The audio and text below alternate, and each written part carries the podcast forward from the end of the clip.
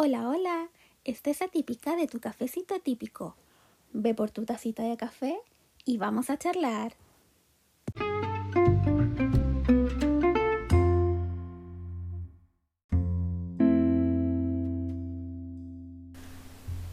Hola, hola, queridas, queridos, querides, atípicas, atípicos y atípiques. Hoy ya nuevo capítulo, me encanta. ya es viernes nuevamente, cerrando otra semana más de estrés, de trabajo, de burnout, como lo hablamos el día lunes.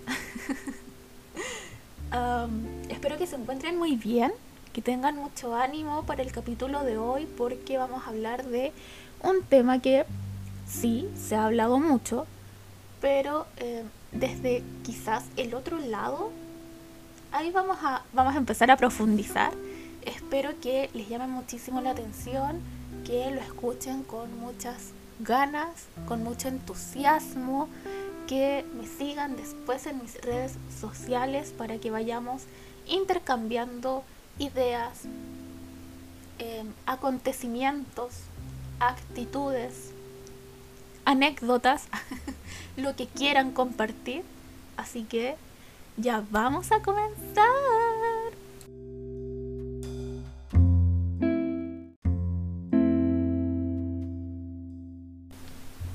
Bueno, para comenzar el capítulo de hoy, ya habrán visto tanto en el título o en la imagen de mi Instagram o Facebook o WhatsApp o redes sociales en general vamos a hablar sobre la hipersensibilidad y el autismo. Y ustedes me podrán decir, pero atípica, ¿por qué se te ocurre hablar de hipersensibilidad en el autismo? ¿Cómo es que lo vas a guiar si es un tema tan amplio? Ok, sí, es un tema muy amplio, pero lo vamos a identificar en hipersensibilidad emocional. ¿Por qué hipersensibilidad emocional? Porque desde em, antes de mi diagnóstico, antes de eh, estudiar más al respecto del autismo, antes de escuchar a varias personas autistas dentro del espectro o como se quieran denominar, lo que decían generalmente en los talleres a los que asistía es que las personas con este trastorno, sí, así lo decían, ¿por qué? Ya. que las personas con este trastorno o esta condición no suelen ser personas empáticas, en realidad dicen no son personas empáticas, porque les cuesta identificar las emociones tanto propias como de los otros, o las otras, o les otros. Ah, y sí, pero, pero no. ¿A qué, voy con esto de sí pero no? A que sí nos cuesta en mayor o menor grado identificar las emociones de los otros porque, por lo menos en mi caso, a lo que yo lo atribuyo en mi caso personal, es que yo no suelo mirar a los ojos a las personas, sino que los miro a la boca. ¿Por qué? No sé. ¿Es extraño? Sí, Quizás un poco disgusting, sí, pero miro a la boca, extrañamente.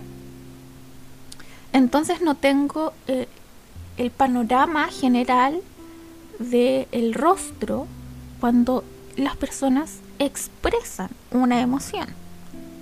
A lo que me lleva a mí también ser un poco más, más histriónica, más em, actuado mi, mi, ser y mis eh, mis expresión de las emociones mi expresión facial de las emociones. Pero bueno, al yo no entender, o no, no, no es que no entienda, sino que no veo bien a la persona y todo su rostro para poder identificar la emoción que están sintiendo o que están expresando, esto de la empatía no es que no sepa ser empática, sino que no podría llevarlo a cabo porque no puedo ver la cara completa para identificar cómo reaccionar. Aunque sí en ciertas circunstancias he reaccionado sabiendo, quizás de una forma que no debiese haberlo hecho, pero es desde, desde la inocencia del ser. Después les voy a contar quizás varias anécdotas al respecto, porque soy así.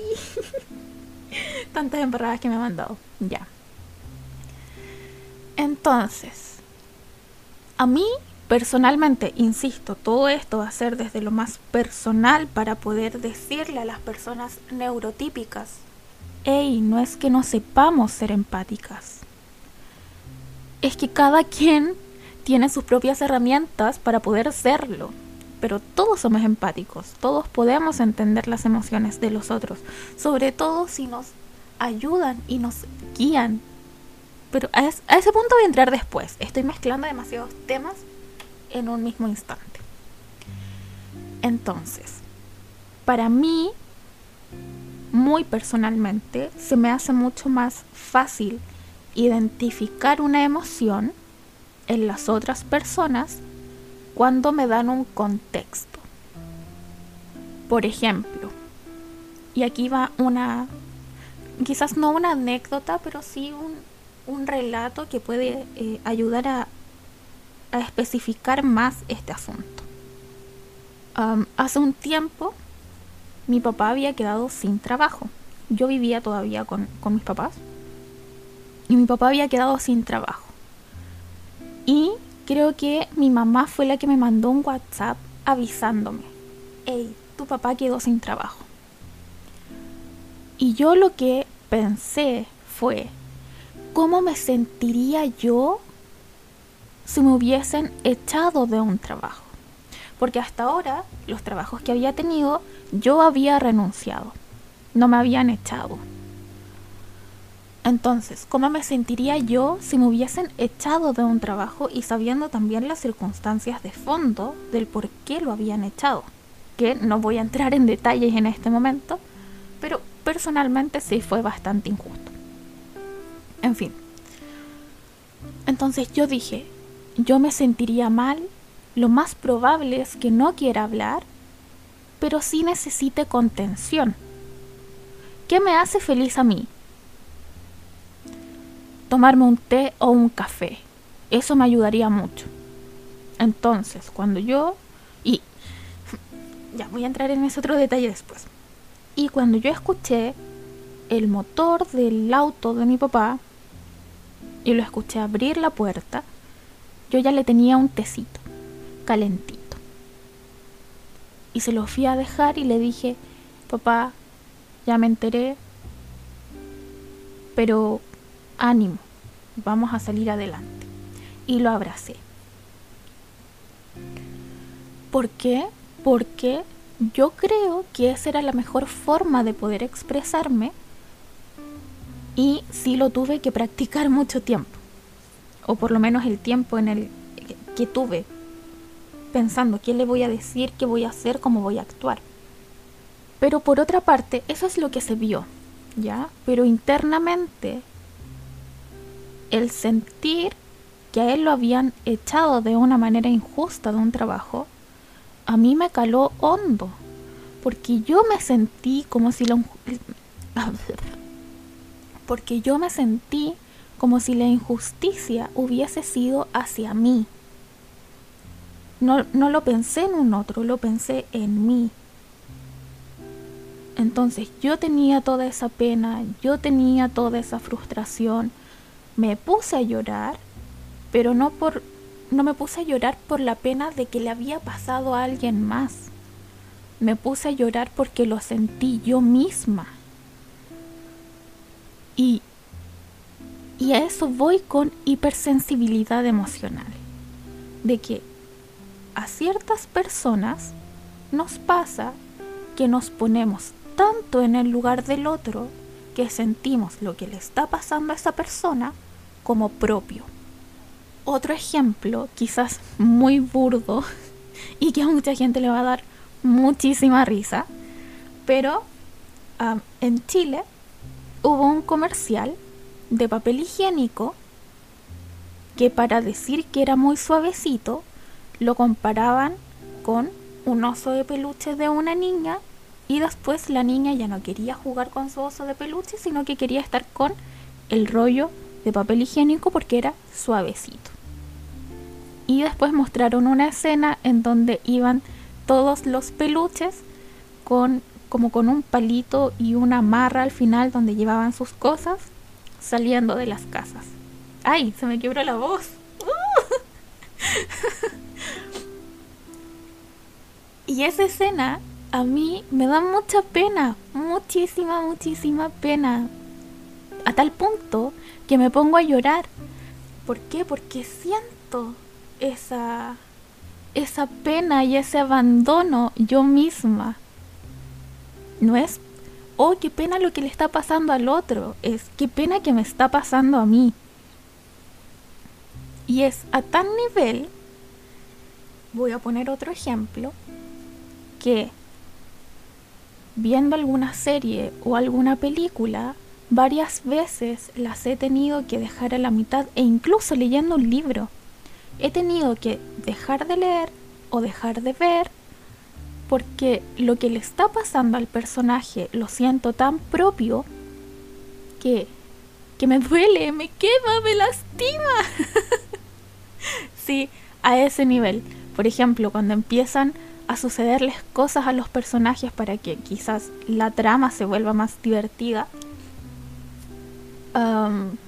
y se meten en un problema a mí me da tal nivel de ansiedad y de miedo que sabiendo que va a terminar siempre en un final mejor, porque veo películas eh, extrañamente o series que siempre llevan a un final mejor, nunca se me ha muerto el personaje principal.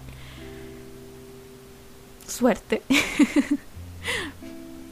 Em, que incluso siendo consciente de eso, tengo que dejar de verlo y tengo que esperar incluso meses para continuar con esa película, con esa serie con ese libro, porque quedo con esa sensación extraña aquí, interna, en, en el corazoncito, ahí clavada, y, y es terrible. eh, insisto, es a tal nivel que no es solamente que lo dejo hasta ahí y es como, ya, ok, ahora me quedo en modo bolita. Sino que lo sigo pensando durante días, durante semanas, y yo busco una solución. ¿Por qué busco yo una solución? No tengo idea si básicamente no es mi problema y es una ficción, pero estoy buscando una solución y me siento muy mal y me siento el personaje que tiene ese problema. Entonces, no es que me quede solo modo bolita, sino que me quedo modo bolita y me pongo a llorar y ando como zombie y, y me vuelvo el personaje. Creo que de esa forma se puede identificar mejor. Me vuelvo el personaje. Y, es brutal. es, es complicado. y por lo mismo también tengo géneros de película, de series o de libros que me gustan. Porque, por ejemplo, si veo una película serie, libro, lo que sea, de fin del mundo, para mí literal es el fin del mundo. Y quedo con esa sensación de tengo que escapar de aquí, ¿dónde me escondo? Y después empiezo a pensar, ¿y, y si eso sucede? ¿Qué, ¿Qué voy a hacer? ¿Dónde me voy a esconder? ¿A dónde me voy a ir? ¿Conseguiré sobrevivir? Y me han hecho ver tantas películas de ese tipo que ya básicamente pienso, me voy a morir. me voy a morir. Llegan los zombies, por favor, cómanme. No, no estoy dispuesta a pasar por ese calvario emocional y mental para poder sobrevivir. Mátenme.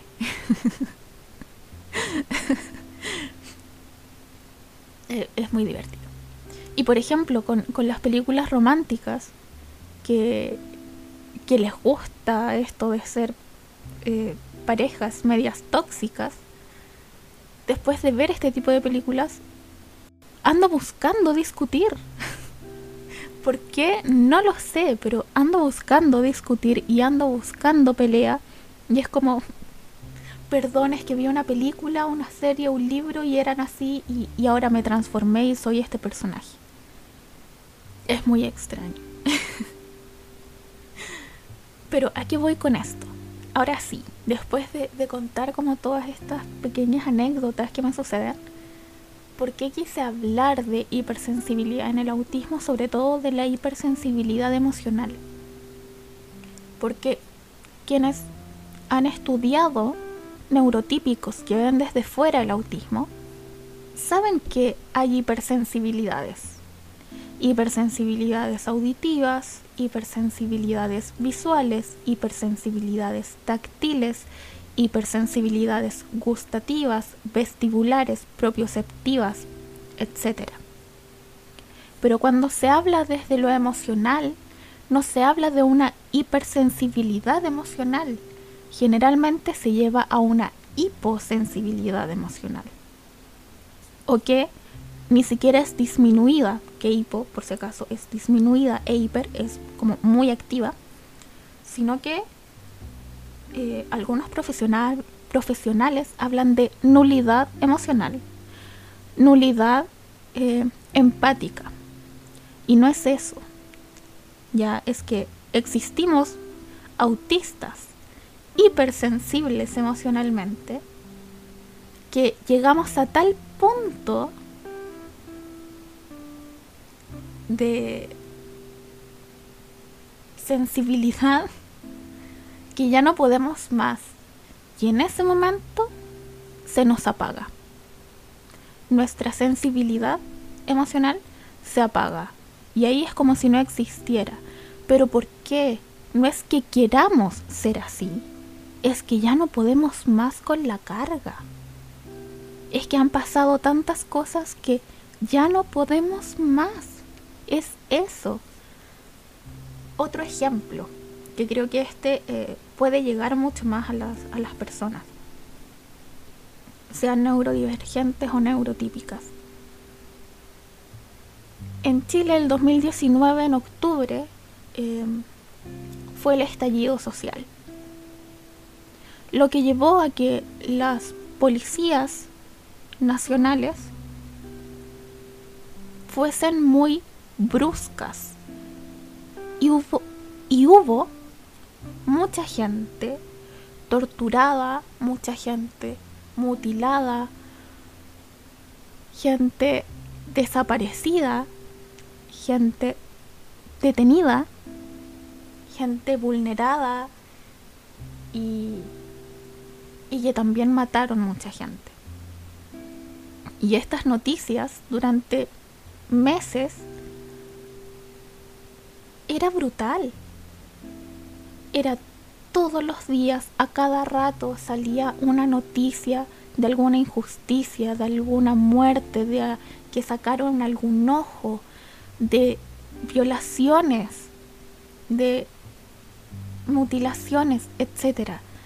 A cada rato, en cada momento que uno entraba a las redes sociales.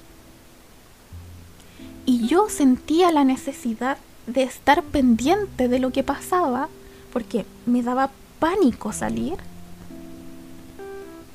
De verdad me daba pánico salir. Tenía muchas ganas de ir a luchar porque justicia. pero me daba pánico salir. Entonces sentía que era mi deber estar por lo menos informando de lo que estaba pasando. Y esto no ocurría solamente en una ciudad, ocurría a lo largo de Chile. Entonces, seguía muchas páginas de noticias y las compartía y daba mi opinión en mis redes sociales una y otra vez, una y otra vez. Y llegué a tal punto que al mes de estar así, me, me apagué, porque ya no podía más, porque fue tanto y tan injusto y tan brutal todo que, que no pude más. Y, y, me apagué y ya no pude tomar el teléfono y empecé a hablar de otras cosas y me empecé a centrar en otras cosas. Y, y mucha gente quizás se lo tomó muy mal. No lo sé porque nunca me llegó un comentario así como, oye, pero no está ahí tan preocupada, ¿qué pasó ahora? No me llegó ese tipo de comentario. Pero es posible que alguien sí lo haya pensado. Sobre todo si eh, hasta ese entonces todos creían que yo era neurotípica, yo también. Entonces además creía que era algo normal. Así que lo más probable es que alguien pensara, ¿por qué ya no Lo más probable es que alguien pensara, ¿por qué ya no sigues compartiendo? ¿Por qué esto ya no te importa? Y no es, llegué a tal punto de saturación emocional que, que ya no pude más. Y siento que ese fue un ejemplo mucho más certero que todos los otros que vi. Los otros son... No lo sé. No son más... No los quiero minimizar porque son, porque existen, porque los vivo. Y lo más probable es que otras personas también lo vivan. Pero... Pero es mucho más brutal. Quizás es... es, quizás es eso. El, el por qué lo quise mencionar. Y, he analizado o he reflexionado de por qué quizás soy, soy hipersensible. Y no puedo tener una respuesta, así como, no, es que me pasó esto, entonces yo soy hipersensible. No. Pero, eh, como profesional del área social, sé que el contexto en el que uno se desenvuelva también tiene mucho que eh, decir de cómo uno es. Y en mi infancia, como me mandaba tantas embarradas, recuerdo que me decían mucho, pero ponte en el lugar de la otra persona, pero piensa cómo esa persona se debe sentir. Y pues se volvió algo constante, algo cotidiano. Y ahora lo hago sin pensarlo, sin analizarlo, sin identificarlo, sin... Lo hago sin intencionar la acción. Me sale del alma. Entonces, puede que haya sido por este contexto que me decía, pero es que piensa cómo se debe sentir la otra persona, pero también puede ser porque yo ya era así, simplemente quizás no lo externalizaba, sino que lo, dejaba para mí. Porque al menos si yo, de los vagos recuerdos que tengo de mi infancia, porque traumas, ah, de los vagos recuerdos que tengo, muchos son de ser muy sensible, de, de ponerme mucho en el lugar de la otra persona, de, de que me daba mucha pena muchas cosas que quizás a las otras personas no, o no identificaban como algo triste pero sí como que a mí me daba mucha pena muchas cosas. Y tengo la teoría, ya como para, para ir terminando el capítulo de hoy, tengo la teoría de que a los autistas, las autistas, les autistas, se nos hace más fácil expresar, expresar e identificar emociones tristes que felices. No me gusta hablar de emociones malas o buenas porque son emociones, solo son. Pero eh, sí tristes y, felices. Que ahí ya todo hay un espectro de, tristeza y todo un espectro de felicidad. No lo sé. Espero que muchos, muchas y muchos escuchen este capítulo para que vayan a responder una historia que voy a dejar en algún momento. ¿Cuándo? No tengo idea. Ahora, en cuanto a las emociones, sí, nos cuesta identificarlas. Nos cuesta ponerle nombre a las emociones. Aunque creo que eso también pasa con neurotípicos, que solo se conoce tristeza, felicidad, angustia, ansiedad, rabia, etc. Pero hay un montón de otras emociones y ahora viene una crítica muy crítica. Yo iba a cerrar el capítulo, pero sigo hablando. Perdón. Pero a las personas autistas, a las autistas, los autistas, les autistas, se nos enseña y capacita aún más sobre las emociones que a los neurotípicos.